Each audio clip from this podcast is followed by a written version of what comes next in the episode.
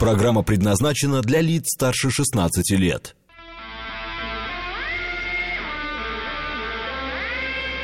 Восемь часов шесть минут, пятница, май, день пятый.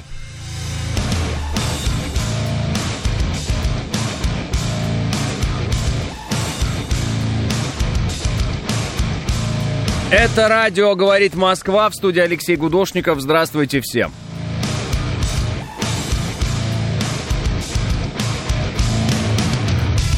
Доброе утро, пишет Василий. Перемоги не случилось вчера в Киеве. Свой Байрактар, э, свой Байрактар сбили, а как радовались, и какой плотный огонь из всех стволов. Прям молодцы, пишет Василий. Плюс 6 в Москве, один балл пробки. Разъехались все.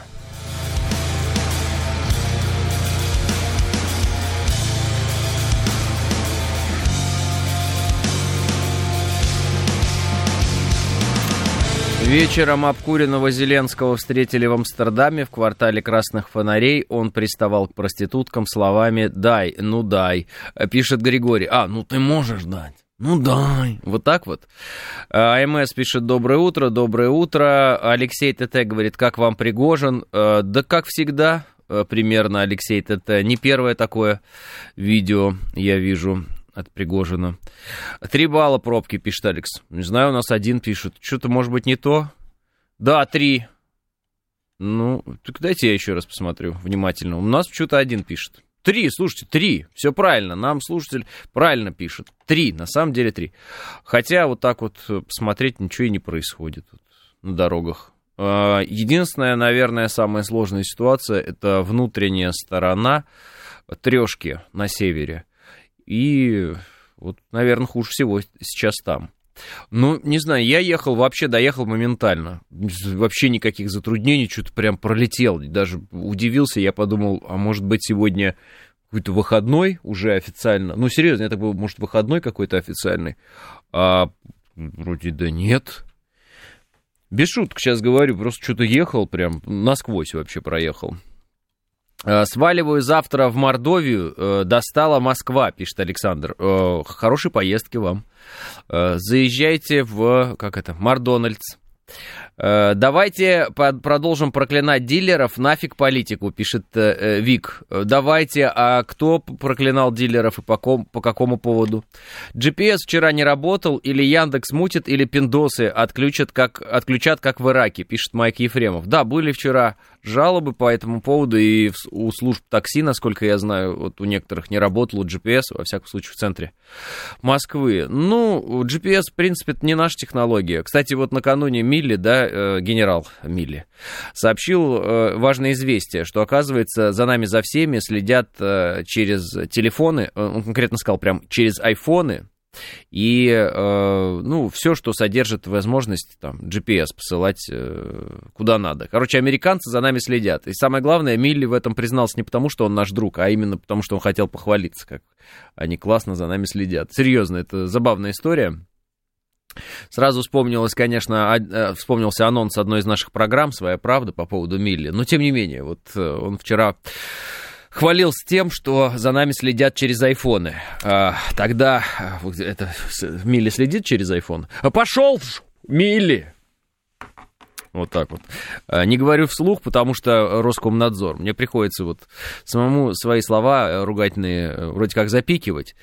Мили, я еду на работу, пишет За. А китайцы через Xiaomi, пишет э, Мышел. Но китайцы-то нам друзья. Я выехал домой из Пскова, слушаю по интернету, пишет Памбон. Никогда в жизни не пользовалась этот айфонишка пишет э, один из слушателей. Я думал там про мили аэрофлота. Да не. Про вот этого мили. Вы что? А, Пригожин враг за то, что смуту сеет, или Шойгу с Герасимом за то, что снаряды не предоставляют, пишет Алешка. Алешка, э, вот именно в этом я и вижу вред выступления конкретно э, Евгения Пригожина, потому что начинается кто кому враг. Вот я в этом это и вижу. Вообще э, посмотрел это видео, но оно не первого так, такого рода от него. Вот. И думаю, что э, ничего хорошего в этом видео вообще в целом нет. Во-первых, конечно, вечная память бойцам погибшим э, за наше Отечество, за нас всех, это понятно, нет никаких даже вопросов. Второе, э, что хотела сказать, все-таки, когда мы имеем дело, да, с разъяренным там, командиром, да, который теряет своих бойцов. Надо понимать, что еще тысячи километров э, фронта кто-то держит, да, и у, этим людям тоже нужны снаряды, и, насколько я понимаю, э, вот про них почему-то речи никто не ведет. Ну, я имею в виду из, вот, например, Пригожин не говорит о них. Это вот такой момент. Потом, насколько я знаю, э, именно вооруженные силы Российской Федерации не дают врагам Э, ВСУ зайти э, по флангам, окружить э, ту же самую ЧВК Вагнера и тем более зайти в тыл. То есть каждый день работают. У них на это, наверное, тоже уходят снаряды и так далее. В общем, я посмотрел это видео и считаю, что, ну, я не знаю, каких конкретно хочет добиться результатов в этом смысле Евгений Пригожин, но я в этом вижу и возможные плохие последствия для нас, для всех. То есть вот э, когда такие выступления делаются. Ну, не знаю, может быть, это, конечно, какая-то военная хитрость, э, и это попытка заманить врага в ловушку. Может быть, и такое, не знаю, не знаю. Но нигде, ни до, ни после я ничего подобного никогда не видел. Вот, и все, что я могу сказать по этому поводу. Вот как-то как -то, как -то так.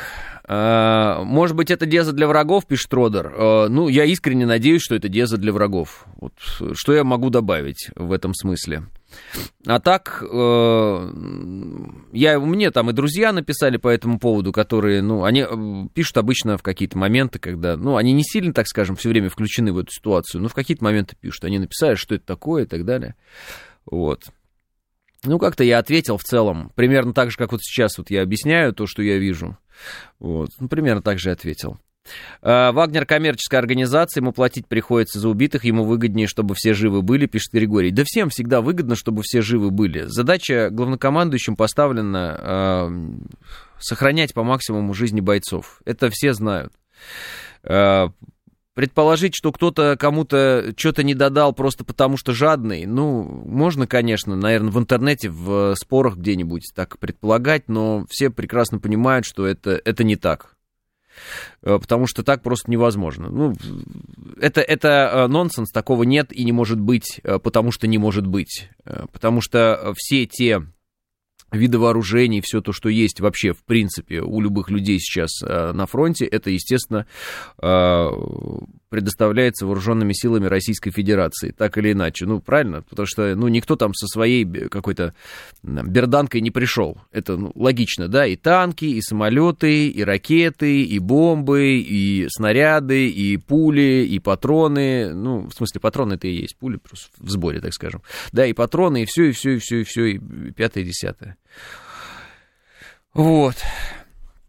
Примерно так. Примерно так.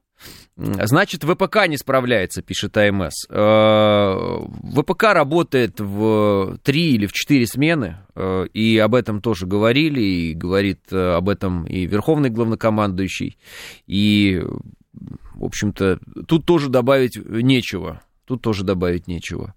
К чему может привести такое, ну, так скажем так, такие настроения к чему могут привести, когда ВСУ э, пытаются уже, начинают свое контрнаступление? Вопрос открытый, сами себе можете его подумать и ответы дать.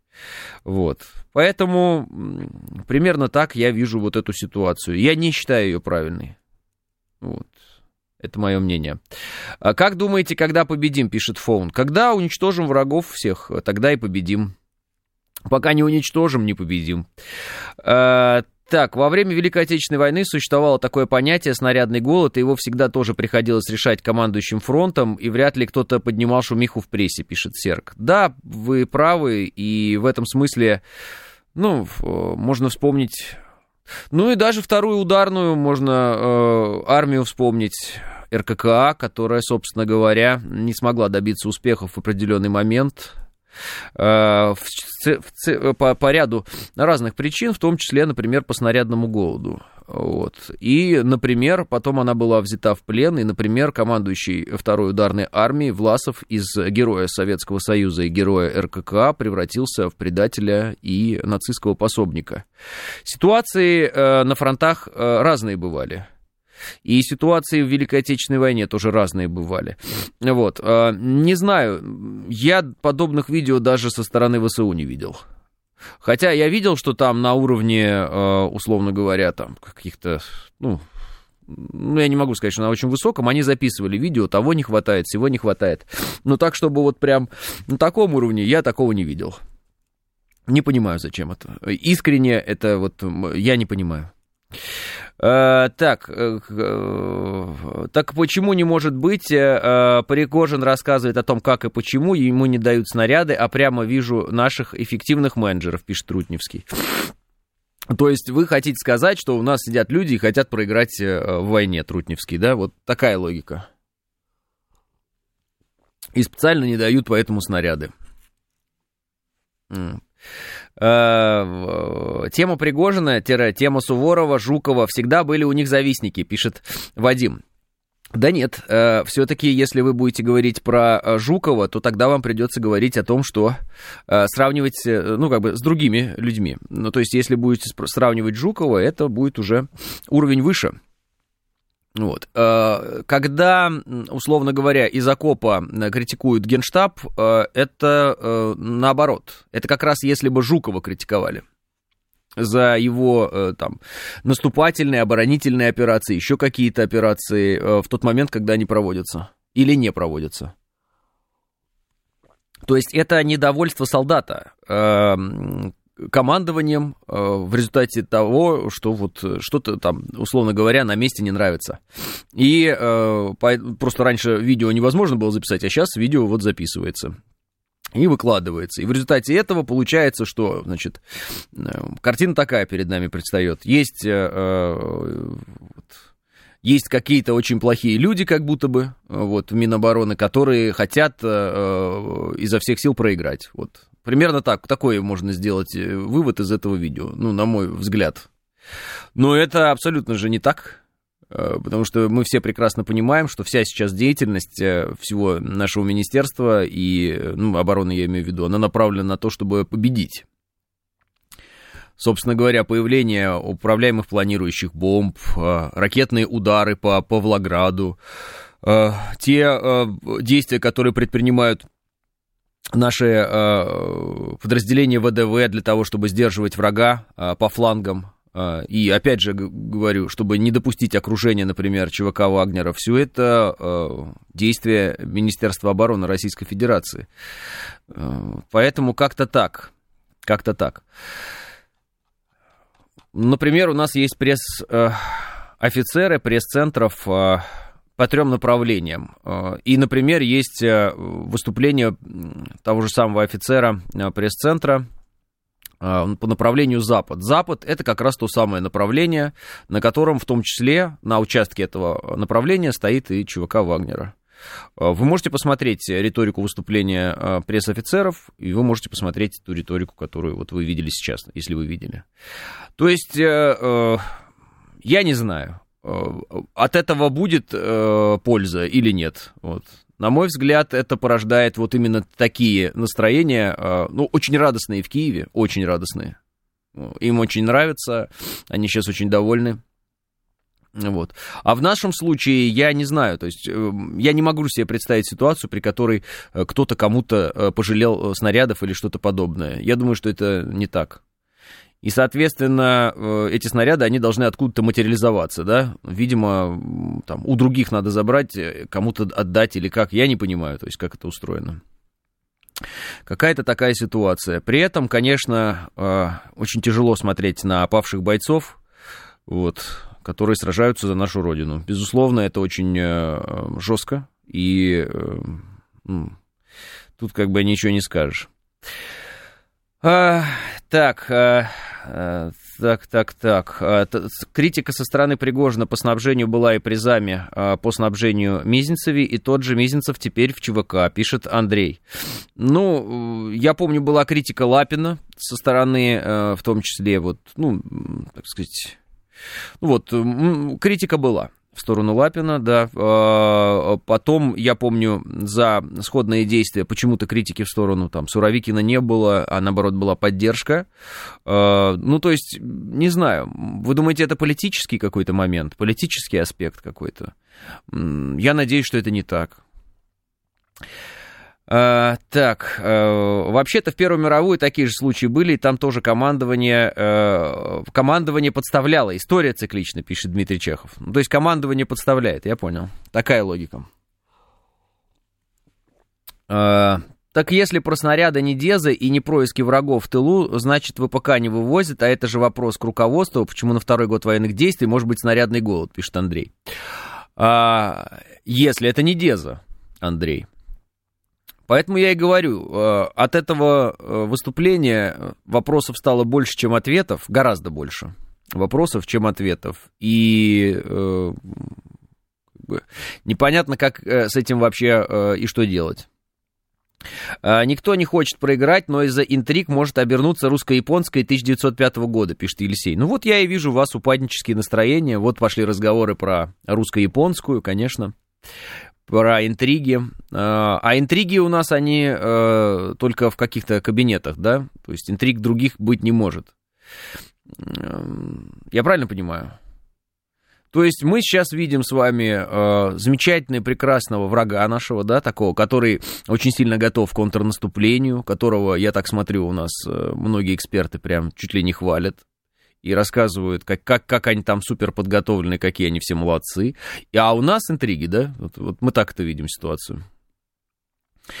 И в этот момент мы, конечно, когда говорим про там ВПК, вывозит, вот эта фраза, не вывозит, да, мы это говорим немножко как бы так, с корточек, да, вот, а мы э, как бы, забываем немножко, что против нас работает ВПК Запада полностью сейчас. Ну, то есть у нас есть немного какие провалы в памяти, и нам кажется, что это не так, правильно?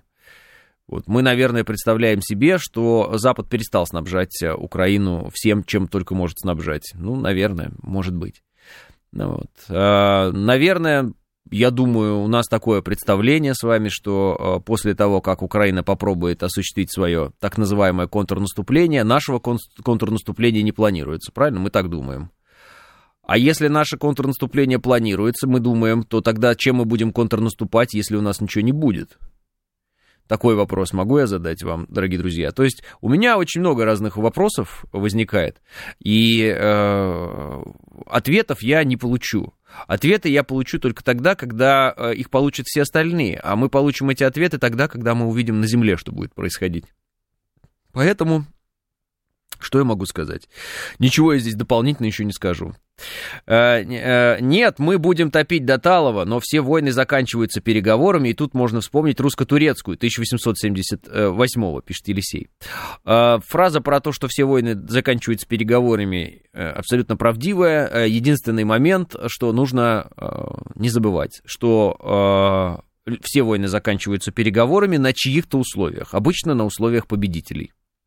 Э, потому что так или иначе э, переговоры э, на самом высоком уровне были в итоге в окончании Великой Отечественной войны с, так скажем, немецким руководством, которое на тот момент там осталось. И эти переговоры были очень короткие, внятные, понятные, после чего они подписали соответствующие бумаги о безоговорочной капитуляции, и все, и дальше были суды, ну, Нюрнбергский трибунал, как вы помните, и так далее. Э, если у нас такие братские отношения с Китаем, то надо уже попросить о взаимопомощи в данном вопросе. В стороне постоять у них явно не получится, за ними тоже придут, пишет К9. Э, К9, все разговоры о помощи Китая в этом вопросе в военном смысле, э, это, опять же, от Дума, ну как, от мысли о том, что вам кажется, что мы исчерпали свои ресурсы. Понимаете, да? То есть, э, когда кто-то начинает, а почему китайцы с оружием в руках рядом с нами не стоят, это значит, что эти люди уже думают, что мы не справляемся без а, китайцев, которые рядом с нами должны с оружием в руках стоять. Этот момент тоже фиксируйте в себе, когда э, выступаете с определенными предложениями и мыслями. Я не говорю, что вы не должны выступать, или я не пытаюсь вам диктовать, что вам говорить и думать, но просто помните об этом, что если мы вдруг начинаем думать о каких-то э, чудодейственных вещах, чудодейственных друзьях, о потрясающих каких-то там странах, которые якобы хотят нам помочь, или говорят, говорим фразами по типу «а давайте вооружим Мексику», которая никого не просит вооружать ее, э, это э, от ощущения того, что что-то не так, правильно? Потому что при ощущении того, что все так, э, у вас бы не было таких предложений, правильно? Соответственно, тут нужно разобраться. Ваше ощущение э, того, что что-то не так, оно откуда взялось? Оно взялось потому, что вы увидели видео, которое записал, например, Евгений Пригожин. Оно взялось потому, что вы э, давно не видели наступления с нашей стороны. Оно взялось потому, что э, вас впечатлил, э, не знаю, беспилотник над Кремлем украинский. Почему оно взялось в, вашем, в, в вас, это ощущение? Может быть, вы там по какой-то причине так мыслите. Почему? А, как рыбки золотые, память 3 секунды, просто почитайте новости о производстве наших за неделю, пишет Алекс Поляков. Да-да, можно почитать новости о производстве наших за неделю. Можно посмотреть недавний доклад министра обороны Российской Федерации о потерях э, Украины за последний месяц. Более 15 тысяч потери Украины за последний э, месяц. Вот. Э, Дмитрий Анатольевич очень хорошо, он сейчас ответственен за эти вопросы, да,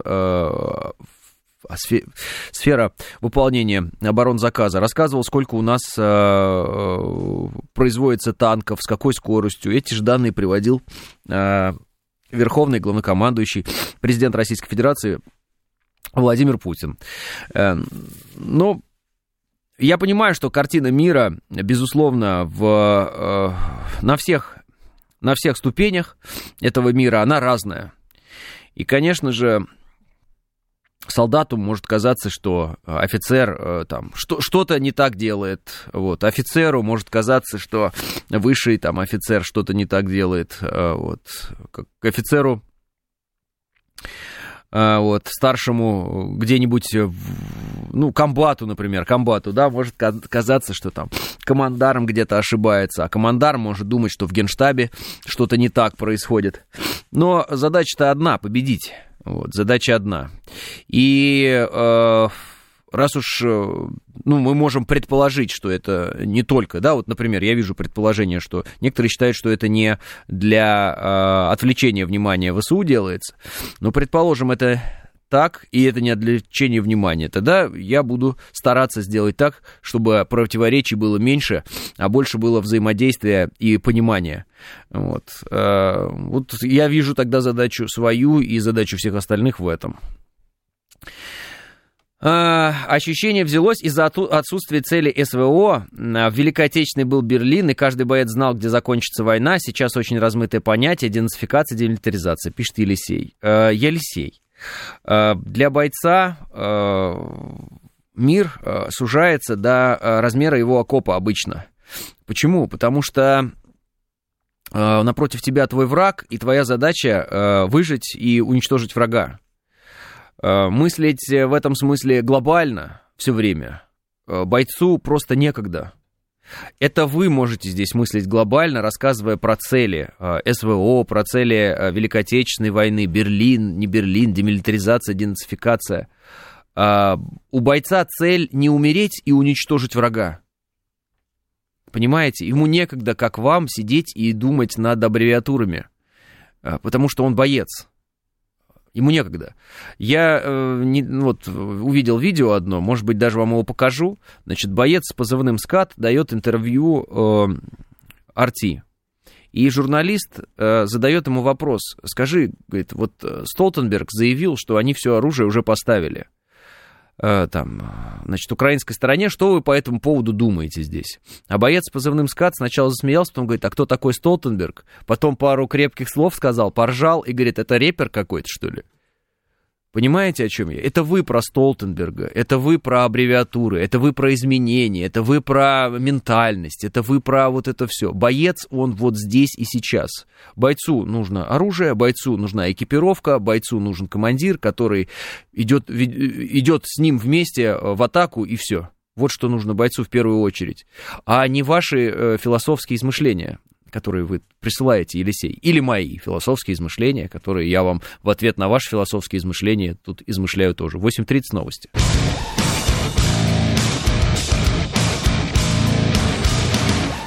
8.35 в Москве, это радиостанция «Говорит Москва» 94.8, студия Алексей Гудошников. Всем еще раз здравствуйте. Вот э, я вам про э, бойца э, с позывным «Скат» сказал, который, в общем-то, прокомментировал геополитический вопрос журналиста Russia Today. Я вам хочу показать это видео. И оно уже отцензурировано, все хорошо, поэтому можно показать. Вот, включайте.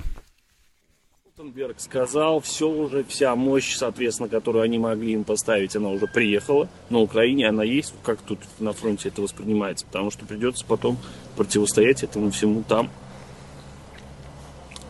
Что такое Столтенберг?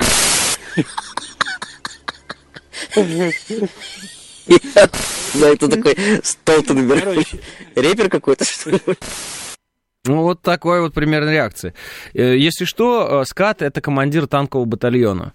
И с самого начала э, СВО он, ну, практически с самого начала на передовой. Ну, просто я почему знаю, как раз-таки, ну, мне, во-первых, известно, кто снимал эти кадры, во-вторых, я вот про него, ну, мы показывали в нашей программе про ската вообще, историю его и так далее. Так что вот оно, Понимаете, пока вы тут про Столтенберга, пока вы тут про то, про пятое-десятое, пока мы тут с вами э, формируем мышление, там, идеологии какие-то, вот, рассуждаем на тему того, что нужно бойцу, что не нужно бойцу. Бойцу, боец сам скажет, что ему нужно. Э, покажите последнее видео. Кирилл, вы только проснулись, мы это уже обсудили, и теперь ради вас я должен один это все показывать и э, заново включать. Все, давайте это э, по, по очереди. И ДС вот проснулся. Мне очень нравятся эти люди, которые проснулись, пришли на полпрограммы и такие, а давай-ка заново, старичок, обсудим с тобой. Мы вообще-то с этого начинали, если что.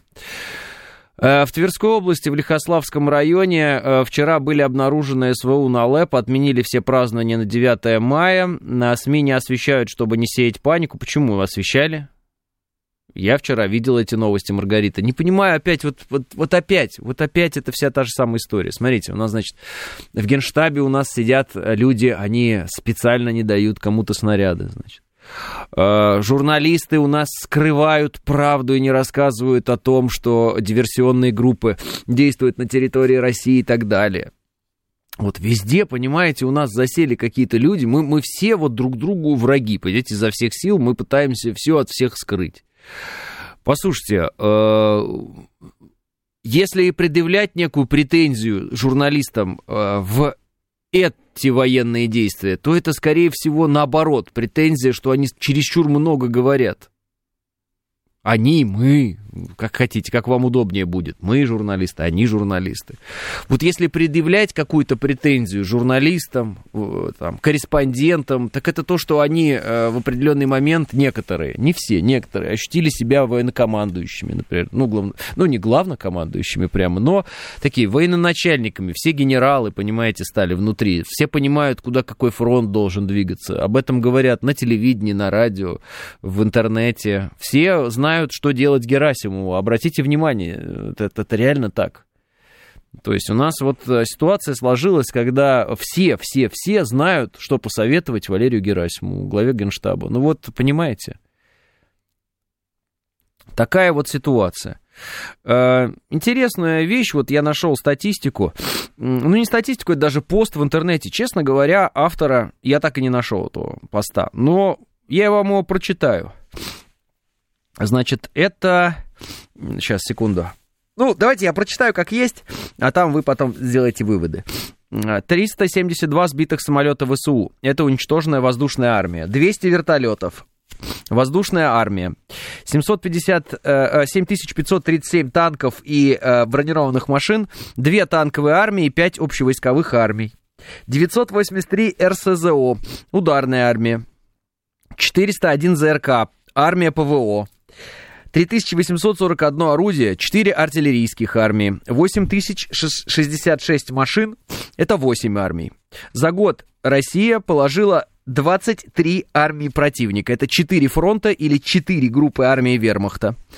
А, или вся современная группировка НАТО в Европе. Количественно просто, по технике и без миллионов собственных потерь. Результат превосходит даже времена Великой Отечественной и все другие войны. Любое государство мира уже бы было повержено. Правда, без коллективной помощи Запада их прихвостней. Это, к слову, об эффективности боевой работы, э, боевой мощи вооруженных сил Российской Федерации без учета ядерной триады, которую на Западе никто не смеет ставить под сомнение. Вот такое я увидел материал. Вот я говорю, автора не могу найти, не знаю, кто написал. Не знаю, кто написал. А, но почему-то это вот не учитывается, почему-то об этом никто не говорит. А, так, э, а, а, а что с носом? С носом э, аллергия, наверное, не знаю, насморк. Чего вам, какая вам разница, что у меня с носом? Это сейчас самый главный вопрос, что у кого с носом, у кого что с жопой. Давайте говорить про э, вещи какие-то адекватные, ладно? А, не судите строго, ситуация напряженная, все время цепсошниками нагнетается, не все люди сразу понимают нервы потрепанные, только спокойно объяснять снова и снова, пишет Анна. Ну, про мой нос, что ли, цепсошники нагнетают? Что я хочу сказать? По поводу цепсошников. Цепсошники цепсошниками, но э, главное, чтобы мы сами себе только это палки в колеса не вставляли. Я вот об этом хотел сказать. Вот. А, потому что Реакция у всех разная, все по-разному все воспринимают. Я говорю, вот кто-то беспилотник воспринял, э, ну как сказать, мы поняли, это называется. Вот такая реакция, но спокойно. У кого-то абсолютная истерика была. Ну, мне реально там знакомые некоторые писали, друзья и так далее. Что это? Начинается. И опять вот эти вот все мантры начинаются. Где же красная линия? Что же теперь? Потом вдруг э, э, Дезу закинули, значит, с той стороны, с украинской, что Ту-22 вылетели якобы там бомбить э, ядерным оружием Украину. Они мне уже бросают, все, ядерная война сейчас начнется.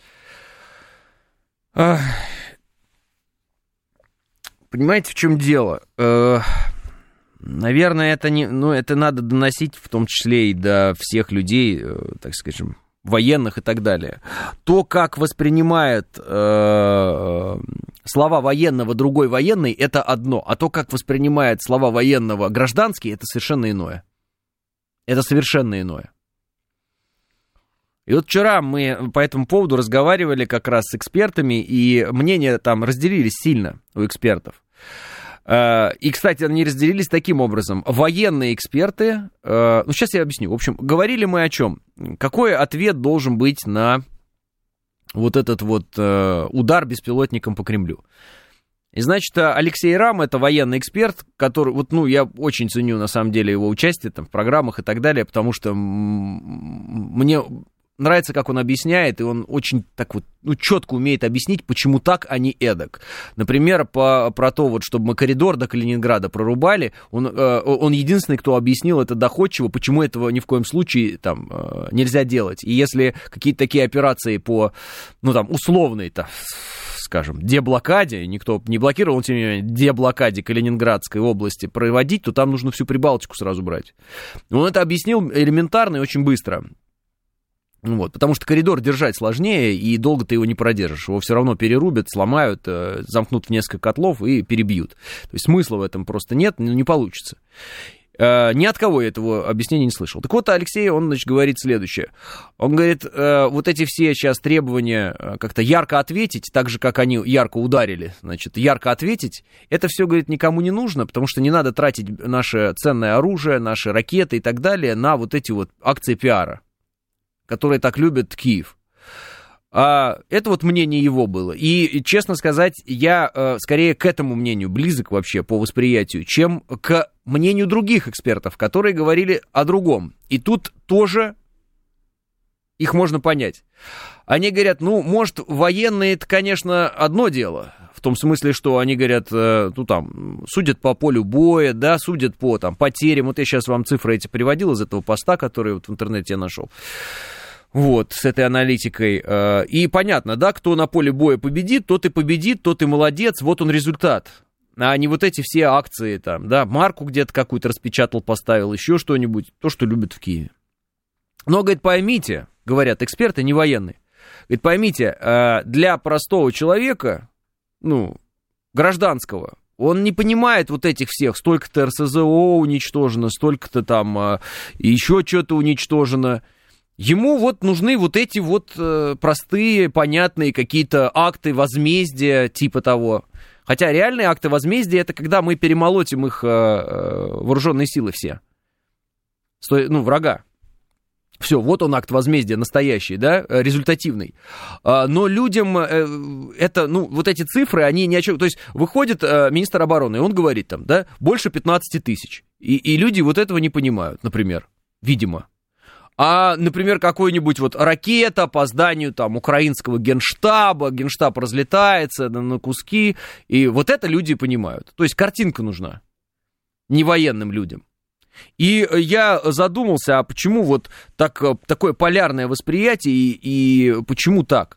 И понял, что да, вот причина, она именно в том, что э, есть собственно, люди, которые с оружием в руках идут вперед и добывают победу сейчас, и сражаются за нашу родину, а есть тыл, это вот мы, да, тыл, мы сидим здесь, и у нас совершенно э, разное э, восприятие успехов, неуспехов и так далее. То есть мы мыслим все-таки категориями, в некотором смысле, я имею в виду тыл, кинематографическими. Вот поймите меня только правильно, пожалуйста, в этом смысле. То есть нам действительно нужны вот эти вот драматические приемы из разряда, вот там где-то что-то пролетело, что-то громко взорвалось. Оказывается, ну не всем, не всем. Вот, например, я говорю, мне позиция Рама, например, намного ближе. Я ее понимаю лучше. Я понимаю, что задача уничтожить врага, у которого есть оружие в руках. То есть ты перемолочишь чужую армию, все. Дальше, собственно, чем они будут воевать? Палками? Кто будет воевать? Не, некому будет. Перемолоть за чужую армию основная задача. Я это, вот, ну, как я это вижу.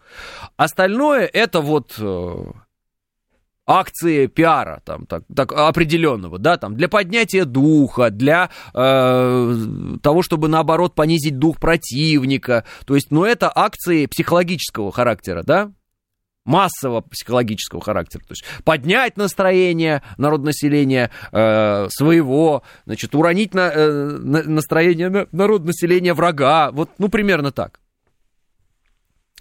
Вот. Но э, если мы об этом говорим, то тогда это задача политического характера. Вот если э, хочется такие вот политические э, жесты, когда там, знаете, символически разрушается какое-то здание, хотя в нем никого, например, уже нет, но это символ, поэтому мы должны разрушить это здание, вот символически разрушается. Если это нужно, так это, на это нужно политическое решение, причем здесь вообще военное руководство. У военного руководства задача уничтожить врага, а не сломать красиво здание какое-нибудь или там, э, не знаю, что еще сделать отравить там какого-нибудь э, политика, какого-нибудь там еще что-то, устранить. У военного руководства задача победить в войне. Это военное руководство этим занимается. У них задача перемолоть врага на поле боя. Вот их задача. А не сделать красивый какой-то акт. Если красивый акт, так это к политикам. Это к политическому руководству. Вопрос, может быть, мы сделаем какой-нибудь акт? Что, вот, ну, есть у кого-то сомнение, что у нас вот, ну, натурально есть ракета, кинжал она называется, и что ее можно запустить по любому зданию в э, Киеве, и она долетит до этого здания. Есть какие-то сомнения или нет? Ответ очевидный. Сомнений никаких нет, все прекрасно понимают, что в любое здание этой ракетой можно вот прямо сейчас взять и ударить. Чего не хватает для того, чтобы это сделать? Чего не происходит для того, чтобы это сделать? Не происходит политического решения и приказа в, этом, э, в этой плоскости. Ребята, надо вот это сделать. Хорошо, Пфф, ушла ракета. То есть политических жестов требует от военного руководства. Это нелогично. Это нелогично. Потому что военное руководство политических жестов делать не может. Потому что армия это не политический инструмент. Это военный инструмент. Понимаете, о чем я говорю? То есть это, это разница большая очень. Армия в политику не играет, поэтому, когда кто-нибудь, например, там, э, ну вот, пример, мы сегодня обсуждали видео, да, э, э, там, Евгения Пригожина, ему никто отвечать вот так вот в поле не будет, не выйдет э, министр или там глава генштаба и не скажет, Евгений, знаете, а вот мы, не будет такого. Армия не участвует в политических вопросах. И никогда не участвовала. Армия называется Великая Молчунья, она молчит и делает свое дело. Ее дело убивать врага, все. Чего непонятного?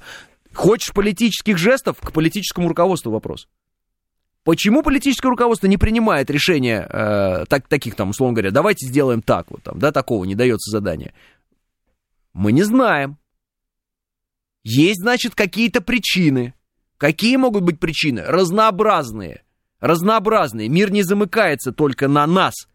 Мир — это очень много разных стран, которые с нами взаимодействуют, в том числе и наши союзники и нейтральные страны, которые нам и не союзники, и не враги. О чем договорился наш президент с э, Си Цзиньпином? О чем? Вы можете мне сказать или нет? Я вам не могу сказать. А вы можете мне сказать? Тоже не можете сказать. Какие договоренности у нас? Они касаются э, решений по киевскому режиму или не касаются они решений по киевскому режиму? Понимаете, вот э, выходит, например, там господин Володин высказался, что это вот террористический режим, его надо уничтожить. Вот оно мнение, мы его слышим, знаем. Дмитрий Анатольевич Медведев выходит, говорит, так и так, это террористический режим, надо его уничтожить. Правильно? То есть мы мнение, мнение собрали, пожалуйста, вот они мнения. Рамзан Кадыров выходит и говорит, нет, это они нас специально провоцируют. Вы видели же пост Рамзана Кадырова? Почему никто не обсуждает сегодня пост Рамзана Кадырова? Нет, говорит, они нас специально провоцируют. Они хотят, чтобы мы их там стерли с лица земли. Они нас провоцируют для того, чтобы потом выцегонить еще там оружие и так далее э, на Западе. И рисоваться на руинах Киева, э, рассказывая о том, какие русские плохие, там, условно говоря. Логика такая. Вот еще одно мнение. Вот вам разные мнения, пожалуйста. Вот э, господин Володин, вот э, э господин Медведев, да? господин Кадыров. Вот три человека. Авторитетные, авторитетные. Разно, по-разному говорят, по-разному говорят. Кого, как, как поступить? Решение всегда, вы знаете за кем. Все. Все. Как бы, что здесь, я не понимаю, кто кому пытается э, в таком случае доказать. Доказать, что э, мы не хотим победить кто-то из нас, я вот в это не верю. Я уверен, что каждый сегодня в России хочет победить. Все. Ну, кроме, кроме каких-нибудь там врагов, которые засели, там, ДРГ какие-нибудь, еще что-нибудь.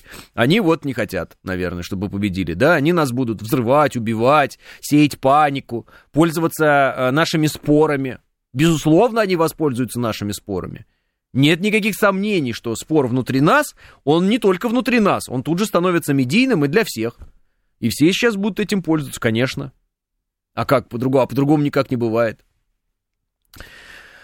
А, а вам не кажется, что мы пытались договориться с Си, но не получилось, пишет Наталья. Нет, Наталья, мне так не кажется. Потому что я не знаю, о чем договаривался наш президент с э, председателем КНР, э, да, и э, я не знаю, что получилось, а что из этого не получилось. Э, после коронации Карла III начнется наступление Укрорейха. Помнишь мой твит, пишет Роман Партизан?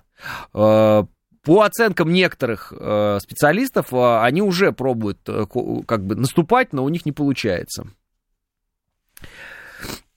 Нужно каким-то образом соблюсти баланс. Смута и сомнения в тылах нам не нужны, пишет Борисыч.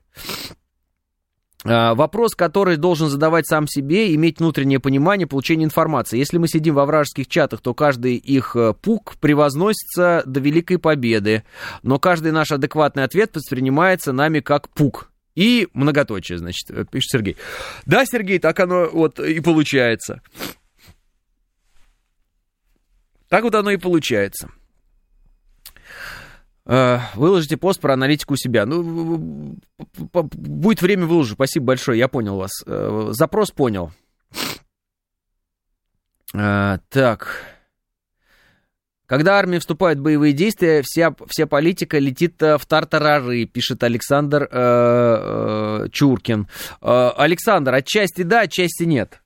Э, я не видел ни разу, чтобы наше военное руководство критиковало политическое руководство. Такого нет.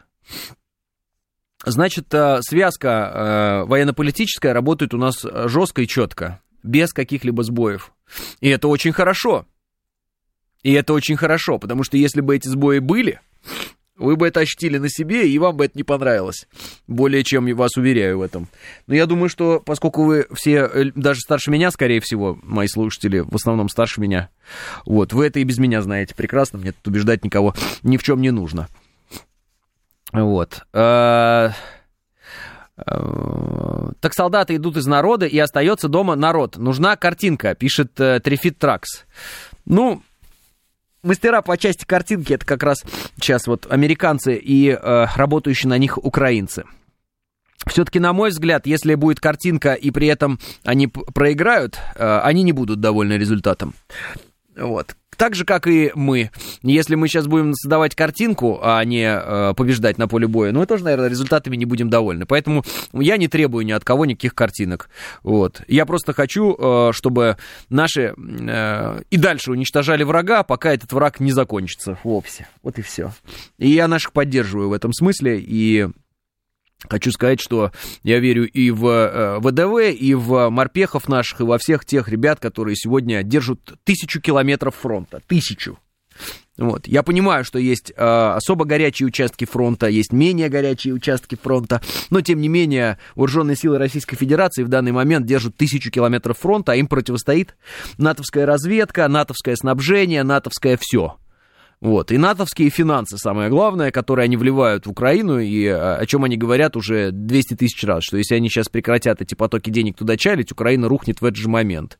Если они перестанут снаряды туда поставлять, э, украинская армия рухнет в этот же момент. И все остальное.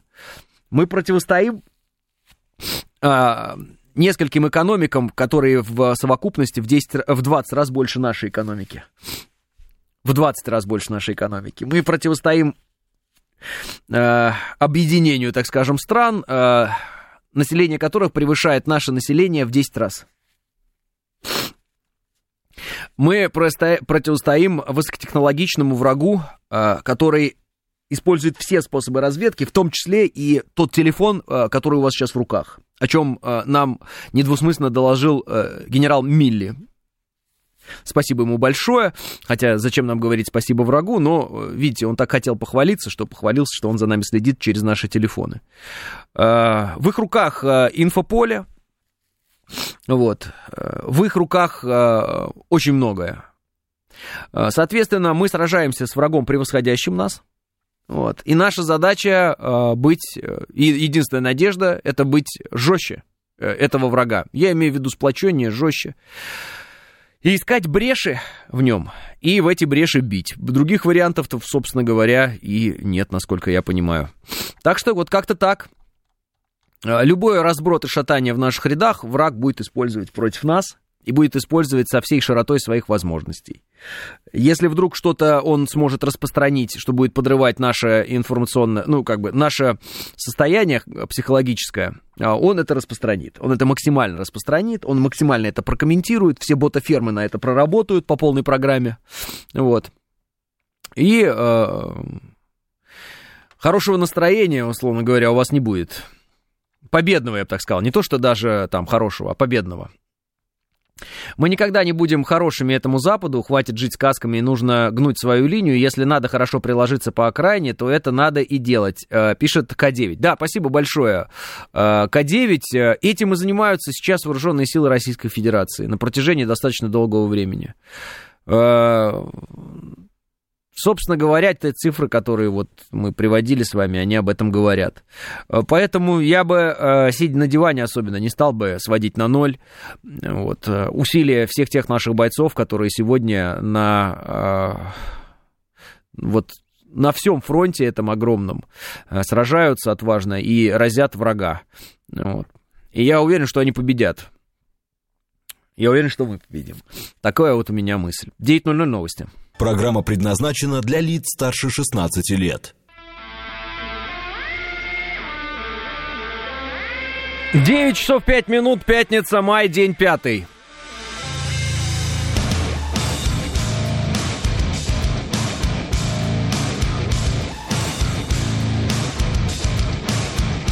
Это радио «Говорит Москва» в студии Алексей Гудошников. Здравствуйте всем.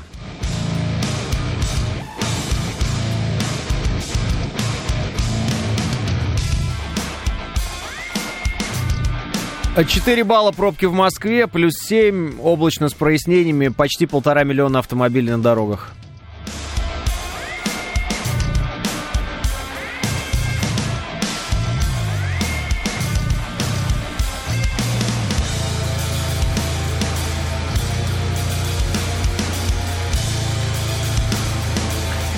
Вот Алекс теперь мне пишет. Еще один человек проснулся. Алекс, мы час говорили на эту тему. Теперь Алекс мне пишет. Пригожин уже матом кричит, что ЧВК «Вагнер» не получает снаряды. Все СМИ, кроме Телеграма, замалчивают это. А в сводках Генштаба про Артемовск ЧВК вообще не упоминают. Почему так? Обсудим.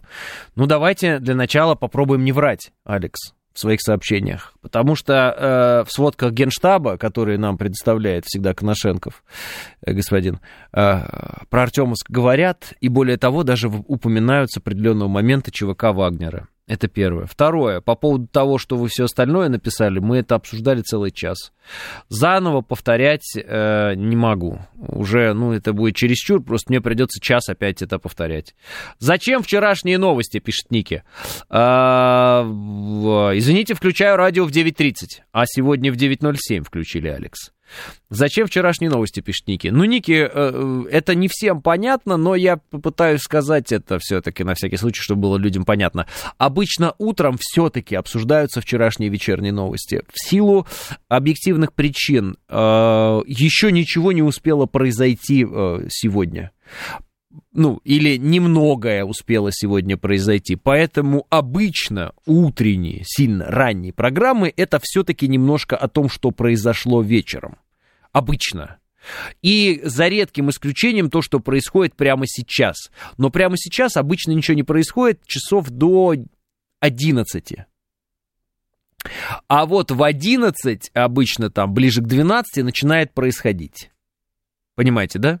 Утреннее время это все-таки э, время э, людей, которые э, еще осмысливают э, происходившее ночью, условно говоря. А во Владивостоке-то уже обед, пишет Григорий.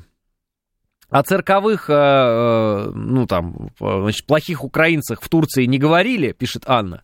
Да ну а что тут говорить? Ну, то, что они вчера разворачивали эти флаги, они там бегали, вот это вот все опять бандеровщину свою эту разводили, там был у них флаг УПА, вот это все.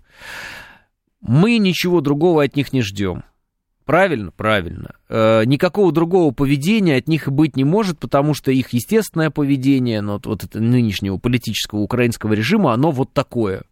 Это рисовка, это записывание видео, это крики, это истерики, это размахивание флагами, это такое вот, знаете, э, постоянное желание обратить на себя внимание и биться в истериках.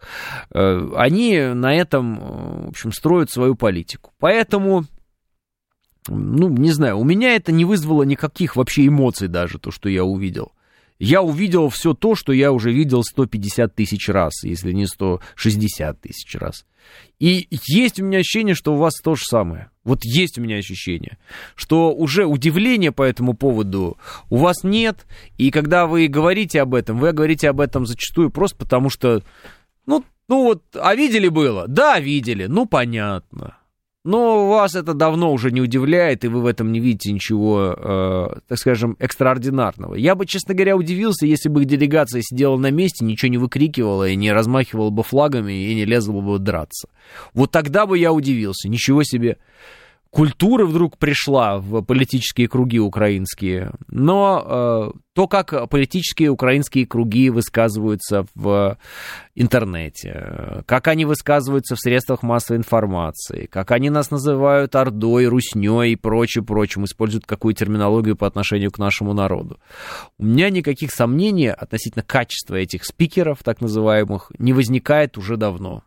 И у меня никаких надежд тоже нет по этому поводу вообще от слова совсем. Поэтому как-то так. Э, э, правильно, вчера вечером э, пару-тройку каток сделал, не понимаю, что это такое. У нас, когда люди научатся не жечь сухую траву, бесит эти пожары, пишет Мельникова Елизавета. Ну, а когда у нас люди научатся не разжигать, не жарить шашлычок в лесу, не курить сигареты, бычки свои не бросать, бутылки не бросать на сухую траву, бутылка действует, как не все знают, вот, докладываю, бутылка действует как увеличительное стекло, и может э, разжечь, ну, разгореться костер из-за того, что просто бутылка лежит на сухой траве. Депутата Валуева надо с собой брать на международные мероприятия, пишет Григорий. Шутка засчитана, Валуев боксер, понятное дело. Э, но я видел драку в Госдуме, в которой э, депутат Валуев э, не принимал участие, он спокойно сидел на том месте, на котором он сидел, он даже с него не вставал, потому что депутат Валуев, как и любой спортсмен, прекрасно понимает, что его подготовка, его руки, его навык — это оружие в драке с обычными людьми э, и неподготовленными то, что они там друг другу пиджаки рвут э, и волосы, и что-то в лицо кричат, и там а, оскорбляют друг друга словесно, это одно. А другое дело хороший, правильный поставленный удар в нужное место, в нужное время, с нужным усилием, после которого у человека будут тяжелейшие травмы, от которых он, может быть, даже и не восстановится. Поэтому профессиональные спортсмены с головой на плечах, они никогда не участвуют в таких потасовках просто, потому что, э, потому что от слова совсем не участвуют участвует. А, он борец, не боксер, пишет Саша. А, Валуев боксер. А, что-то вы меня в этот, в какой-то стопор ввели. Валуев боксер. Почему он борец-то, я не понимаю. Вы его путаете с Карелиным, наверное. Вольная борьба, пишет Саша. Саша, вы мне пишете про Валуева, который вольной борьбой занимался. Да нет. Э, я знаю, что Карелин борец, но это э, классическая борьба. По-моему, да, Карелин это классика. Вот. А Валыв боксер. Что-то вы меня прямо это... Прямо как-то вот заставили... Заставили сомневаться. Э, а я думал, его только для этого и взяли в Думу драки разруливать, пишет Алекс Т. А, точно, стыдно, затупил, пишет Саша. Все, вопросов нет, Саша, никаких э, проблем. Так к нему и не будут подходить, пишет Григорий. Да, это обоюдная история такая, она работает так. А, боксер не вмешивается и к боксеру не подходит, потому что знают, что он боксер. Потому что а зачем это надо? Да? А, драться оно ж как? Оно хорошо с тем, кто тебе урон не наносит, и ты к этому кому урон не наносишь. Криков много, визга много, видео эффектные. Ну вот. Поэтому как-то так. А, не, не сомневайтесь, Валуев боксер, пишет Антон. Чемпион мира по боксу в супертяже, пишет Александр. А, да, страшновато, себя боишься. Можно махнуть рукой и уехать на несколько лет из-за не пойми чего, пишет ALX. Конечно, и зачем это нужно? Вообще, любой э, разумный человек Э, всегда э, думает о последствиях. Э, если человек не думает о последствиях, он, скорее всего, неразумен, и либо он находится в каком-то состоянии аффекта, а в этом состоянии аффекта, конечно, ничего хорошего не делает. Поэтому как-то я видел, что по этому поводу сказал Хабиб Нурмагомедов, он сказал, что что если вы собираетесь э, ребенку давать некий навык, да, там боевые искусства какие-то, вот этому чему-то учить, то в первую очередь надо позаботиться о воспитании, потому что если у человека будет такой навык, да, крушить других людей, а, но при этом у него не будет э, разумного подхода к жизни, то это ни к чему хорошему не приведет. И как показывает практика, э, это правда. Так, э, а за жену на парковке кто охранника бил, пишет Серж Копатель. А за жену, мне кажется, любой всегда уда- э, ну, будет бить кого-нибудь, потому что это за жену. Что тут непонятного, Серж Копатель? Или э, не нужно вступаться за свою жену?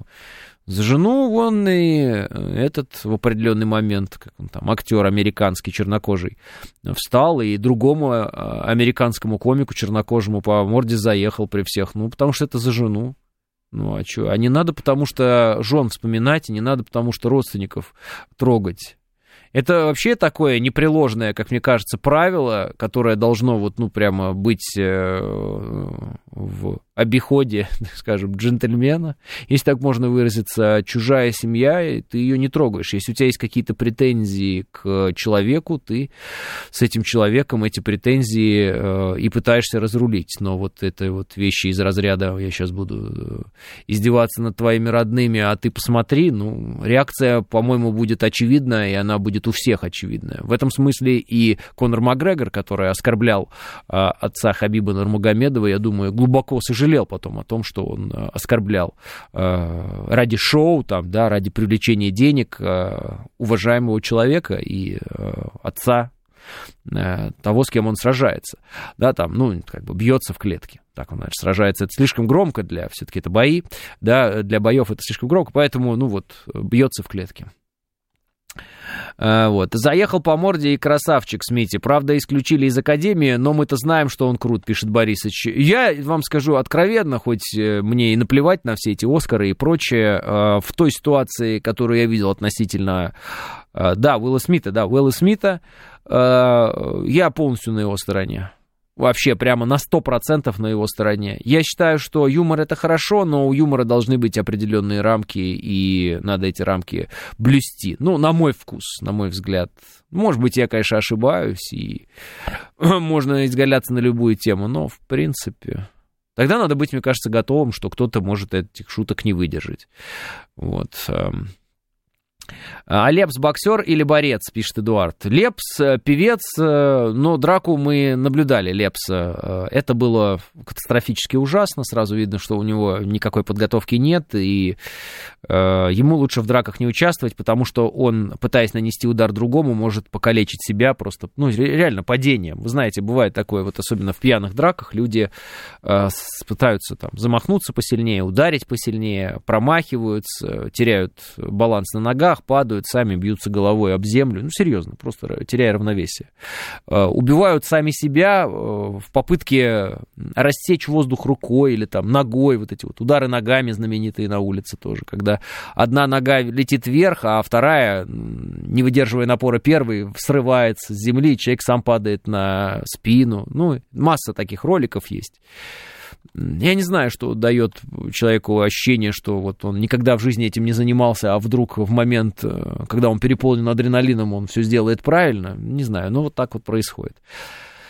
Э, вот. У нас э, Павел Воля, Слепаков, популярный до визга у аудитории, пишет ALX.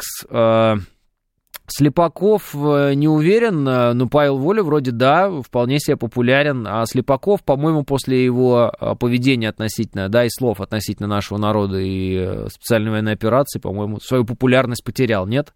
Профессиональный боксер может контролировать силу удара, может зарядить и э, на пол шишечки, пишет Эдмон. Э, Эдмон, Эдмон, Эдмон. Э, контролировать свой удар он может, но проконтролировать реакцию другого организма на этот удар никто не может, потому что никто э, не знает, условно говоря, возможностей соперника. И, знаете, есть такое слово «держак» или «держалка», как ну, по-разному говорят. Э, если кто-то удар выдержит, определенной силы, то кто-то, для кого-то он будет последним. Это зависит от многих вещей. Там, толщина кости, травмы головы, были, не были, травмы позвоночника, травмы такие, травмы сякие. Бывают травмы у человека, там, условно, сердце слабое, ему в грудь дали, у него сердце тут же остановилось. И такое бывает, и много чего еще бывает. Поэтому по поводу контроля удара, это мнимая история. Вот. Я контролирую силу удара. Ну да, конечно, ты контролируешь силу удара но, но, удара, но ты же не знаешь, кто перед тобой, и, соответственно, ты не знаешь э, его физических кондиций. И один удар в печень какому-нибудь алкашу может этого алкаша отправить на тот свет в эту же секунду, потому что его печень э, уже давно превратилась в труху. Ну вот. А здорового человека, ну, было бы больно, да, был бы обездвижен, э, но встал бы потом через какой-то достаточно короткий промежуток времени и пошел бы. Поэтому специфика здесь э, такая. Разнообразие слишком, слишком опасное в этом смысле. А, Слепаков инагент, это обязательно нужно говорить, э, пишет Эдуард. Нет, это не обязательно нужно говорить, это э, рекомендация э, ну, рекомендации соответствующего ведомства, но это не значит, что ты должен это все время говорить. Знаете, в этом смысле я замучился это объяснять даже коллегам. Ну, вот.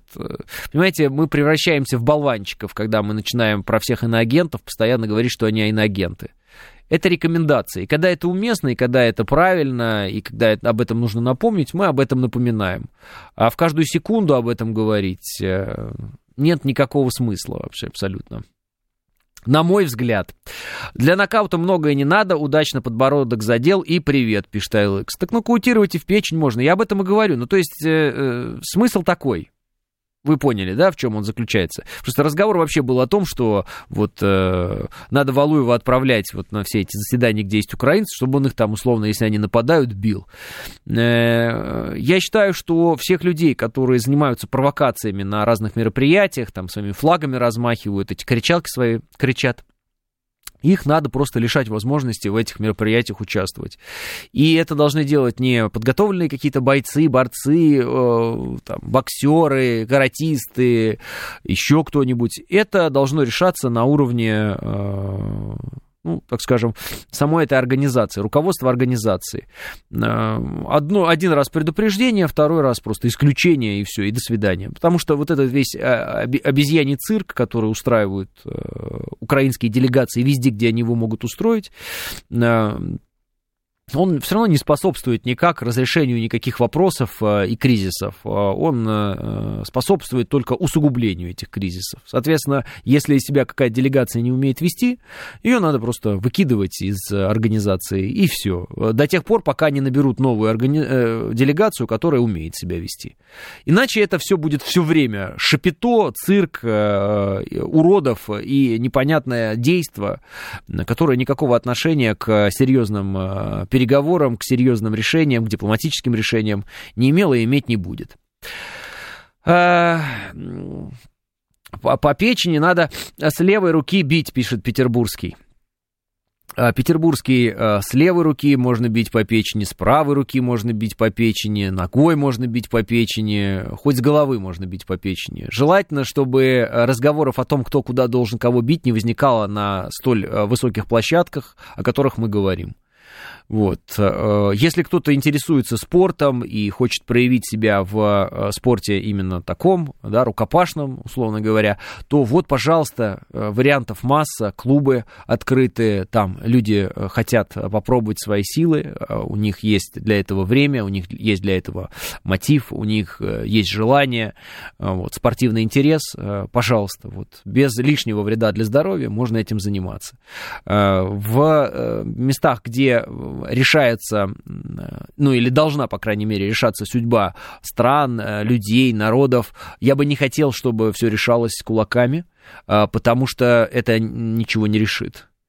Вот. И если кто-то там бегает с какими-то флагами, это э, тоже ничего не решит. Поэтому просто говорю, избавляться от таких делегатов сразу. Просто выкидывать их, э, охрана просто их выкидывает, э, и все и э, формируйте другую делегацию. Пока не сформируете адекватно, не найдете там пару-тройку человек адекватных, э, вот, вот этих вот э, клоунов просто не пускать и все, потому что это клоуны. Они там не нужны. Вот эти все машущие руками, ногами, флагами своими, это все, я говорю, шапито, которое ничего не дает все равно. А, в печи не так просто пробить, да что ж такое-то?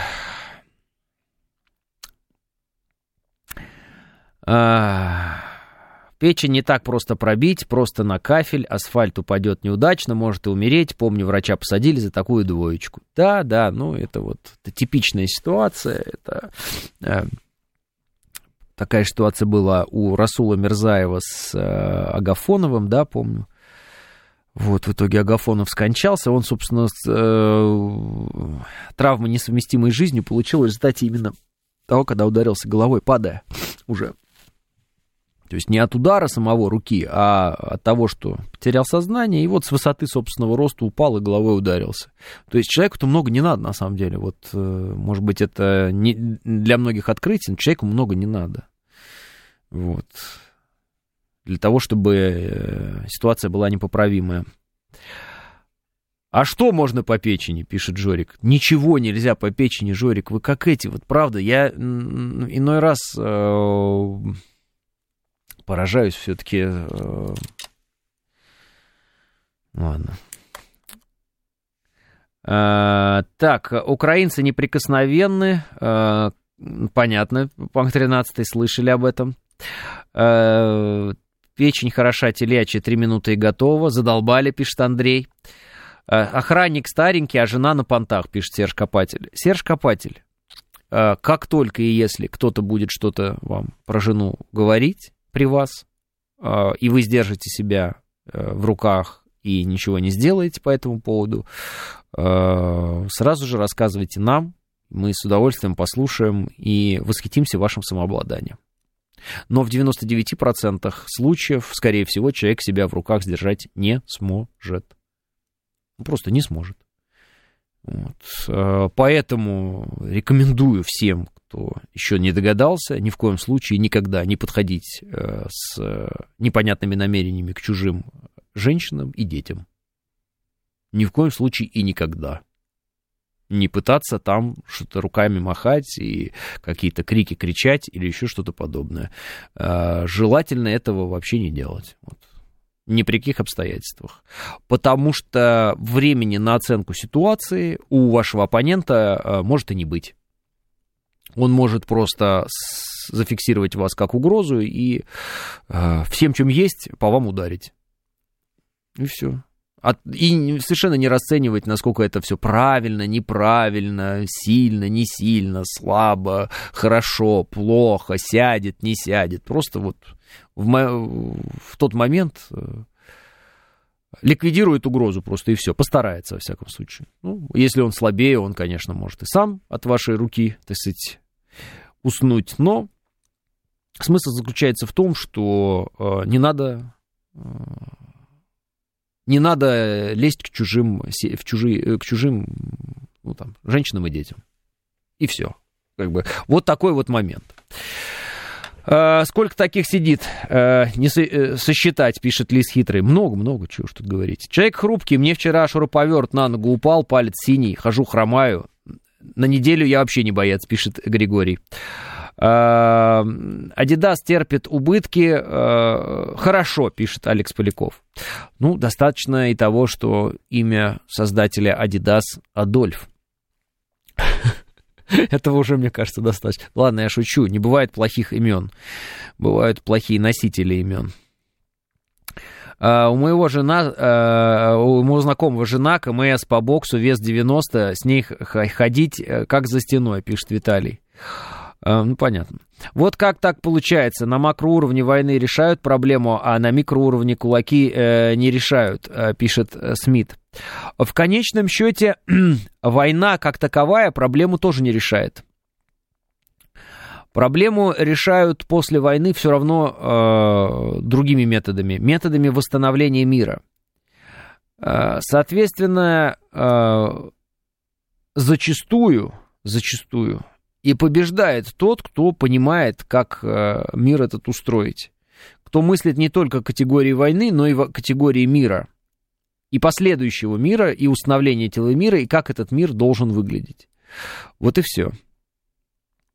Поэтому э, война сама проблему до конца э, никакую не решает. Война решает проблему уничтожения врага вооруженного. Поэтому я и говорю, что задача армии, она состоит в том, чтобы уничтожать вооруженного врага. И поэтому, когда вы предъявляете армии претензии политического характера из разряда, а почему бы не принять э, там удары не нанести по центру принятия политических решений врага, помните, что это решение политическое. Технически мы это можем сделать в любой момент, вы это знаете. Вот и все. Э, маленький пистолетик успокоит любого КМСа по любому спорту, пишет Лис Хитрый. И это, Лис Хитрый, тоже, скорее всего, непреложная истина. Потому что спорт это спорт, а драки это драки. Ситуация. Должен был 1 мая уходить на сборы, но до сих пор в ожидании. Вы не в курсе? Э, такое Бывает, пишет Борисович. Ну, на вашем примере могу сказать, что значит бывает, Борисович. 9.30 новости.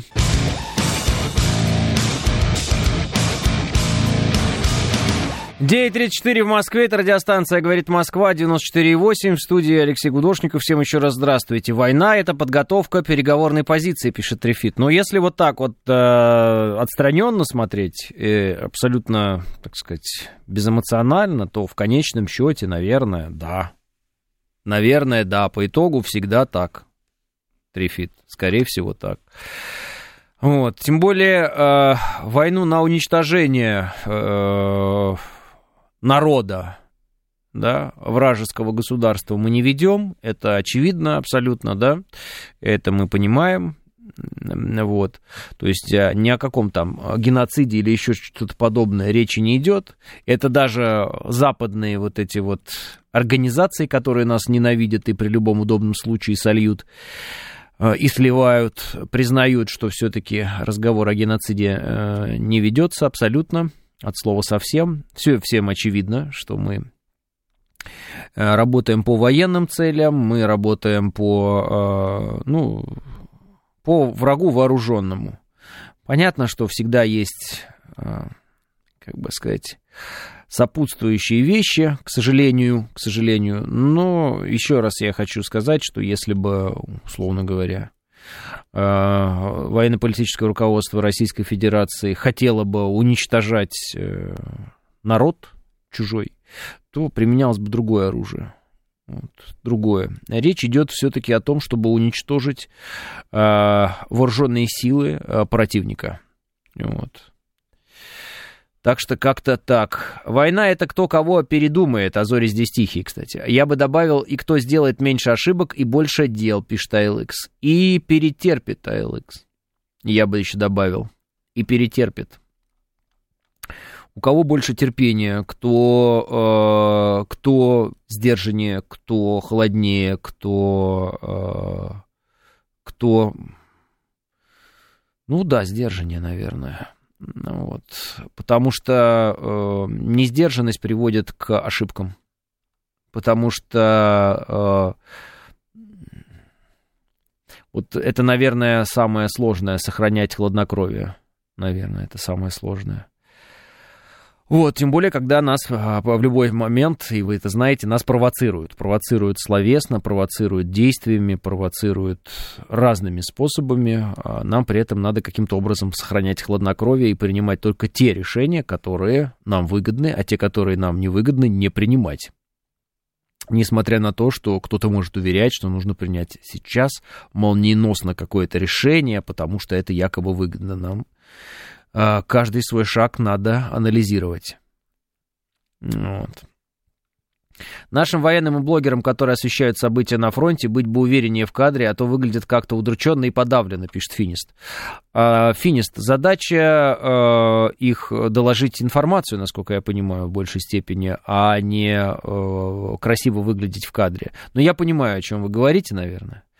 Если уже даже Кадыров объясняет, что не надо поддаваться на провокации, то значит действительно не надо, пишет Андрей М. А, так я и говорю, почему-то вот а, у нас есть, ну, вот у нас есть яркие выступления некоторых лидеров общественного мнения сегодня в России. Одно выступление обсуждается, а другое выступление не обсуждается. Почему-то выступление Рамзана Кадырова, да, его а, публикация почему-то не обсуждается. А публикация важная. Э, я обратил внимание, что как будто бы наше общество, оно э, хочет, я еще раз говорю, каких-то ярких жестов, и начинает игнорировать тех, кто объясняет, почему эти яркие жесты, они никому не нужны. И мне показалось, что вот к этому посту э, Рамзана Ахматовича было привлечено не столько внимания, как если бы, например, Рамзан Ахматович написал какой-нибудь пост, э, наоборот, вот надо сейчас там, не знаю, э, разнести банковую в клочья, там, ядерное оружие и все такое. Почему-то, когда кто-то выступает вот с таких вот прагматичных позиций, да, э, холодных, очень таких, э, ну, сдержанных, четких, почему-то это находит очень малый отклик э, в народонаселении. Когда кто-то выходит и начинает говорить, ну, например, вот у Дмитрия Анатольевича яркие выступления там про всадников апокалипсиса или так далее, вот это сразу собирает вот э, почитателей такого, там, условно говоря, такой позиции. А почему так? Э, вопрос, потому что, э, я еще раз хочу повторить, э, нам надо понимать, какие у нас задачи. Задача у нас уничтожать противника на поле боя и победить, или у нас задача сделать серию красивых акций возмездия? На мой взгляд, конечно, лучше, если мы победим, нежели мы будем делать красивые акции возмездия. Кто-то скажет, а одно другому не мешает. Не знаю может и мешает. Не, не обсуждается, потому что сдержанность путают с бездействием, пишет ILX. Ну, вы же обратили внимание, ILX, как и эксперты, там, военные, политические, начинают, э, ну, такой накат сразу на военно-политическое руководство наше, мол, вы что, бездействуете, давайте. Вот эти вот начинают фразы звучать, типа, и это проглотим. Слушайте, э, ну, я не понимаю, когда, еще раз, э, я правда не понимаю этих экспертов, этих людей, э, я просто много их вижу на телевидении, в других средствах массовой информации, я многих лично знаю, я не понимаю, когда они это говорят. Они говорят, мы и это проглотим. В смысле проглотим? 15 тысяч потери у ВСУ последний месяц. 15. Ну и до этого, наверное, примерно в, в таком же темпе и движутся. А за год это 180 ну, я все понимаю. Я понимаю, что это теракт, они совершили сейчас э, с этим, с э, беспилотником. И да, да, они целили в нашего президента, верховного главнокомандующего. Но реакция верховного главнокомандующего абсолютно спокойная. А реакция экспертов на телевидении так, как будто бы мазверина подлили какого-то. Что происходит-то?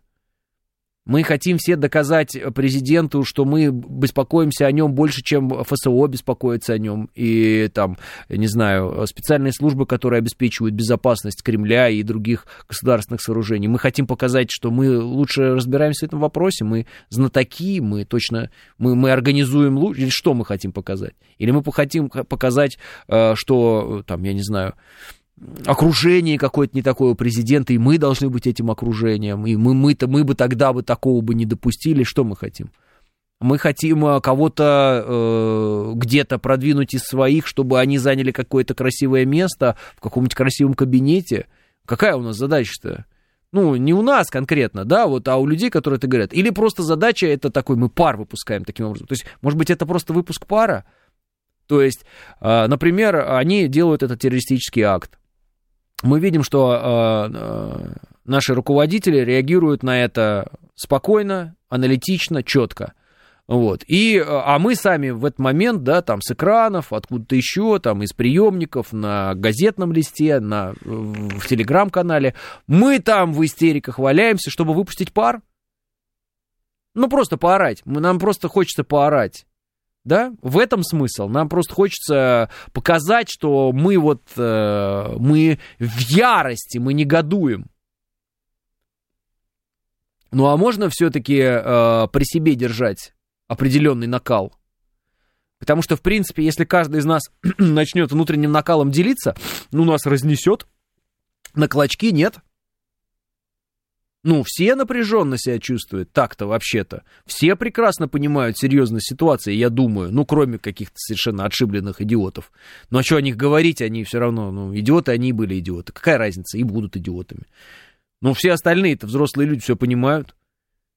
Ну, кто-то почему-то э, находит в себе силы не орать, а кто-то вот позволяет себе в истериках валяться и как бы, обвиняет других в бездействии или там бессердечности или там еще в каких-то грехах смертных.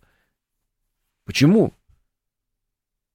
То есть спокойствие и хладнокровие это какая-то плохая черта в современном мире. Ну так я вам скажу, кто себя ведет неспокойно и не хладнокровно и все время орет. Украина.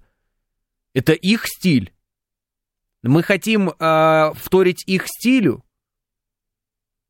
Ну, тогда я сразу вспоминаю вам Калину, Малину, вот этих вот, которые в Азов стали, сидели и все время ныли там. И рассказывали про процедуру экстракшн. Какие чувства у вас они вызывали? Вам их стало жалко, может, вам они понравились, может быть.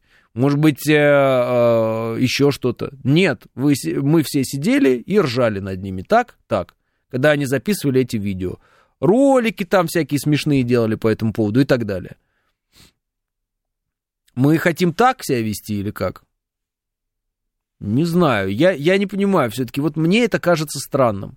Мне это кажется странным. Сначала мы видим, как враг ведет себя определенным образом, и это выглядит жалко абсолютно. Потом мы почему-то можем повторять те же самые ошибки, что и совершал враг, когда мы отчетливо видели, что он выглядел э, жалко. Зачем? Я не понимаю. Мы видим, как устроены э, украинские программы, там, телевизионные. Э, сами говорим, посмотрите, какие это программы, это ужас какой-то. Потом раз и начинаем рассказывать про атомную бомбардировку Лондона сами. В чем смысл? Нам, мне кажется, надо все-таки всем уже до конца определиться прямо. А, мы хотим бороться со всеми, ну, западным, там, условно говоря, миром этим, их же методами, или у нас все-таки свой путь, свои методы, а, у нас альтернативная точка зрения, альтернативный образ, альтернативное поведение какое-то, иное. Потому что э, если у нас будет точно такое же поведение, мы ничем не будем отличаться, кроме того, что мы на этой стороне, а не на той стороне, то в чем смысл всех э, сражений? В чем смысл тогда? Смысл ведь именно в том, что мы несем какую-то правильную позицию, а с той стороны позиция неправильная. Так? Так а зачем тогда до степени смешения э, мешать свою позицию с чужой, и э, когда уже невозможно ничего понять? Зачем это делать? Я не понимаю. Мне с каким-то опросом звонили, говорит Анютка, интересовались, как я оцениваю наши успехи в СВО, отправила их звонить Минобороны, пишет Анютка. Возможно, наши люди просто устают от неопределенности в конфликте и хотят, чтобы хоть какой-то весомый в глазах обывателя э, был сделан, пишет Дима Нетесов. Не, не, не а, ну, какое-то, что-то было сделано. Опять, я же говорю, обыватель устал, обыватель отдохнул, обыватель то, обыватель все. Чем занимался обыватель и устал ли он от сирийского кризиса, который развивался на протяжении долгого времени, в котором наши вооруженные силы принимали непосредственное участие, где гибли бойцы наши э, и добывали победу? Как это касалось нашего э, Э, так сказать, широкого зрителя. Что по этому поводу он думал? Отвечаю, ничего он не думал, э, он даже особо этим не интересовался никогда. Правильно? Правильно.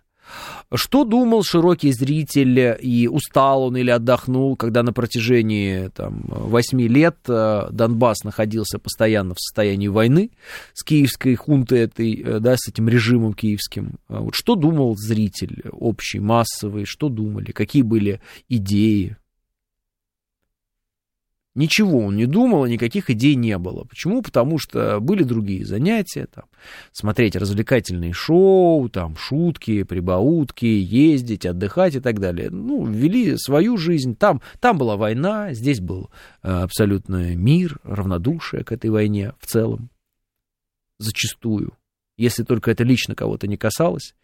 То такое равнодушие, правильно? Сейчас мы видим, как люди вдруг начинают прозревать и говорить, что а, этот конфликт, оказывается, касается нас всех. Ну так я рассказываю на протяжении последних, не знаю, скольки. Сколько работаю, столько, ну, получается, ну, примерно. Я о том говорю, что это нас касается. Всех. За это меня был принято всегда называть э, квасным э, патриотом, каким-то ватником, алармистом, о чем ты говоришь, что за чушь, да никто, да все, да и ладно, да и ты ты, ты ты. Ну и что? Ну вот оно как-то вот так получилось.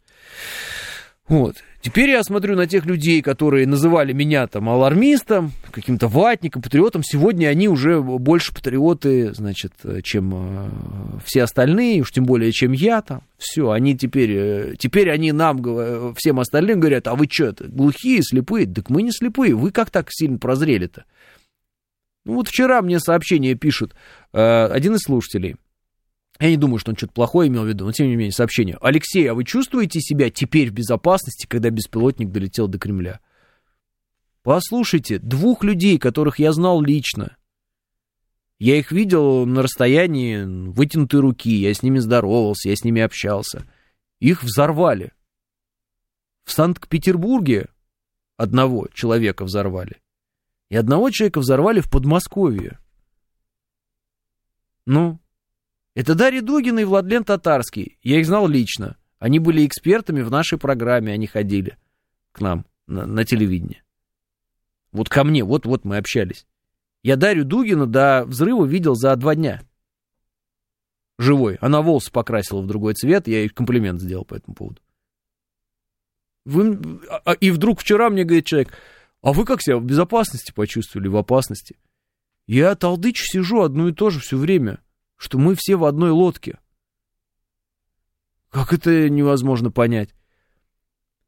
И меня так еще это, знаете, удивляло, что некоторые люди так мне говорят, ой, да ладно тебе! Я помню, когда я говорил, вы, были такие люди. Я говорю, посмотрите. И когда Дарью взорвали, да, убили ее в этом теракте, я говорю, посмотрите, ребят, ну что это такое? Ну это же теракт, ну посмотрите. Вот, посмотрите.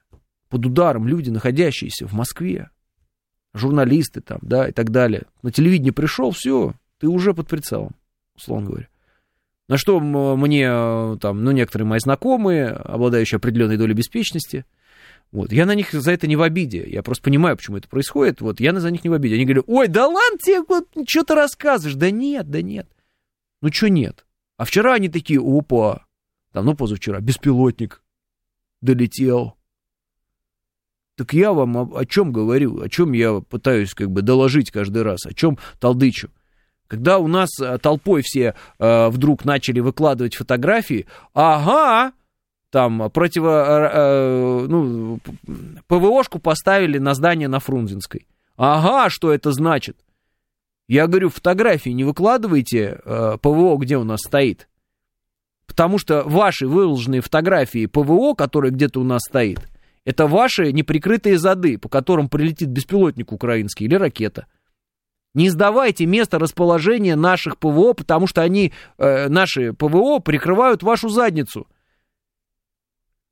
И это же такая элементарная вещь, такая понятная вещь, такая доступная. Но она недоступна почему-то людям в большинстве своем, пока они наконя, наконец-то не сообразят, что единственная причина, по которой они живы, это потому, что у нас есть вооруженные силы, и есть ядерные триады, и есть гиперзвук. Все. Если бы у нас не было вооруженных сил, ядерной триады, гиперзвука, здесь бы уже были руины. Нас бы за наши действия никто бы не пощадил. Здесь была бы Сирия, а то и Ливия. Это не шутка. Я не преувеличиваю. Я не сошел с ума. Это факт. Единственное, почему НАТО нас не вкатало в асфальт сразу же, не превратило в труху, в пыль, это потому, что у нас есть ядерная триада. Это надо просто адекватно понимать и оценивать. Поэтому они вынуждены действовать даже не напрямую вот натовцами, а через Украину. Украинскими руками, вот их вооружать и так далее, да, вот это квазигосударственное образование там, Франкенштейна этого содержать.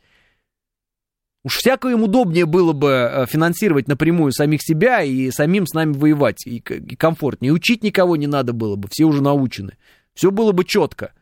И экипажи бы у них удобнее работали бы, и инструкторы бы нормально бы работали, и коррупция меньше бы была. На Украине она беспредельная абсолютно. Ну, нет, вот будем говорить, что, а, я видел, стоит ПВО в Москве. Ну, молодец, сними видео, расскажи, э, геопозицию, предоставь. Вот прям сразу можешь еще в телеграм-каналы э, СБУшникам скинуть, чтобы они счастливы были. Спасибо тебе сказали большое. Ну, и- ну вот, ну вот так, вот, вот понимаете, вот так, так вот живем. Так вот живем. Любим рассказать о проблемах, э, которые у нас есть э, там в армии. Есть проблемы? Конечно. В, в каждой армии есть проблемы. В каждой армии есть проблемы. Заметьте, ВСУ о своих проблемах не рассказывает ничего. Почему? Да очень просто. Потому что американцы пришли и сказали не рассказывать ни о каких своих проблемах. Это номер один. Номер два. Вселять уверенность в свое население, рассказывать, что самолеты будут, перемога неизбежна. Постоянно одни и те же победные реляции. Со всех экранов. Все время рассказывать, как побе- мы победим, мы победим, мы победим, победим, победим, мы победим, победим. Пропаганда работает. Все. Кто не согласен, сразу от микрофона убрали. Все, разговор окончен. Все. До свидания. Что-то слишком умный, вон, поезжай там в Рим, в лучшем случае, можешь там тусоваться. вот. Все остальные в одну дуду. Вопросов никаких вообще. Потому что э, пропагандистскую модель э, Украины выстроили западные спецслужбы и западная пропаганда. Она, внимание, безупречная. Вот. Она, эта пропагандистская модель, оказалась сильнее, чем пропагандистская модель Советского Союза. Там плюрализма мнений нет и быть не может, там его ноль. Мы для них враги, и все. И все. Любую нашу проблему они раздуют до космических э, масштабов. И воспользуются этим так, чтобы мы страдали. Все. Все очень-очень просто. А все свои проблемы они от нас скроют и будут говорить, что наши э, герани не достигают ни одной цели, и ПВО украинские все поразили, вообще все поразили. Они даже запустят свой Байрактар, собьют его прямо над Киевом, заявят, что они сбили наш беспилотник, потом мы скажем, ребятки, у нас есть фотографии, покажем, что это Байрактар, и только после этого они скажут, ну да, ладно, окей, это был Байрактар. Они сделают все, чтобы изобразить, что они что-то могут. Может быть, и нам пора работать в одном ключе. Потому что я все понимаю, но вот этого я не понимаю. Я вот жду, когда у нас э, у Барык в каком-нибудь рекламном ролике на ТВ про жратву и шмотки появится хотя бы в уголке экрана, хотя бы маленькая буква Z, пишет Эдмон. У Барык ничего никогда не появится, барыги думают о прибыли. Все, забудьте об этом. А, барыги, э, как вы говорите, они нужны для того, чтобы работать эффективно, платить налоги, и на эти налоги мы можем содержать в том числе и вооруженные силы Российской Федерации, и ВПК и так далее. То есть в барыгах есть на самом деле польза, это польза серьезная, и толк есть. Э, главное, чтобы они занимались своим делом и занимались им хорошо, и платили налоги. Это самая главная э, вещь, которой должны заниматься, как вы говорите, барыги. Поэтому требовать от них там какого-то особой сознательности и прочего не стоит. А, они едины в своем стремлении нас уничтожить, а у нас внутри на всех уровнях полно сочувствующих врагов, ждунов. Если у нас не подсвечивать проблемы, они сожрут нас изнутри, и нам конец, пишет ДК. Любая подсвеченная у нас проблема подсвечивается сразу и для них.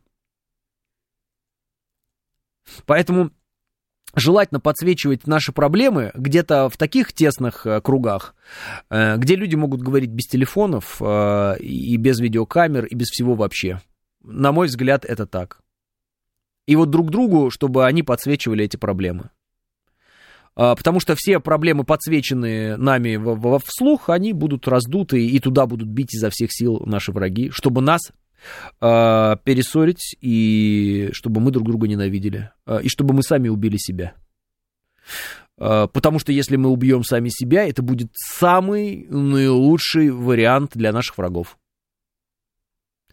Примеров достаточно. Первая мировая война и Великая Октябрьская социалистическая революция, последующая за Первой мировой войной. Российская империя единственная страна из стана победителей, которая оказалась проигравшей. Хотя она была в стане победителей в Первой мировой войне. Как такое может быть? Может. Кто читал книжки, тот знает. Мы были в стане победителей, но почему-то были проигравшими. Почему? Вот потому что. Вот потому что, э, когда общество находится в напряжении, сеять в нем смуту не надо дополнительную. Э, э, мы барыги, и мы шьем носилки, покупаем коптеры, продукты, одежду для СВО, пишет дядя Леша. Да, вот в том числе и так. И молодцы, и правильно делать. Я вот не пойму. Со всех экранов э, нам говорят, что идет война с НАТО, и в этот же момент открыты границы несозданной структуры типа СМЕРШ, не введена смертная казнь за шпионаж и измену, пишет Финист. За шпионаж и измену у нас сроки сейчас введены более жесткие, чем раньше, вплоть до пожизненного. Э, принципе, э, если не быть уж таким э, там, кровожадным и не желать прям смертной казни, пожизненного вполне достаточно для того, чтобы понять, что этот э, персонаж уже не будет заниматься той деятельностью, которой он занимался. Я не понимаю, вам именно хочется казни, именно вот как-то на площадях или что? На мой взгляд, это уже никто не использует такие приемы, они ушли в прошлое, поэтому э, единственный вариант, э, наиболее эффективный и наименее э, ударяющий по престижу того или иного государства, это вот заключение постоянное и все. То есть пожизненный срок. Такие ограничения, э, такое наказание уже введено. Сильнее придумать ничего уже нельзя. Дальше только, я говорю, если вот смертная казнь, как вы хотите, но, э, в принципе, пожизненное заключение и смертная казнь, э, насколько я понимаю, вот так вот, с точки зрения общества, это равнозначные вещи. То есть, так или иначе, этот индивид более не будет функционировать э, в рамках общества. Только в одном случае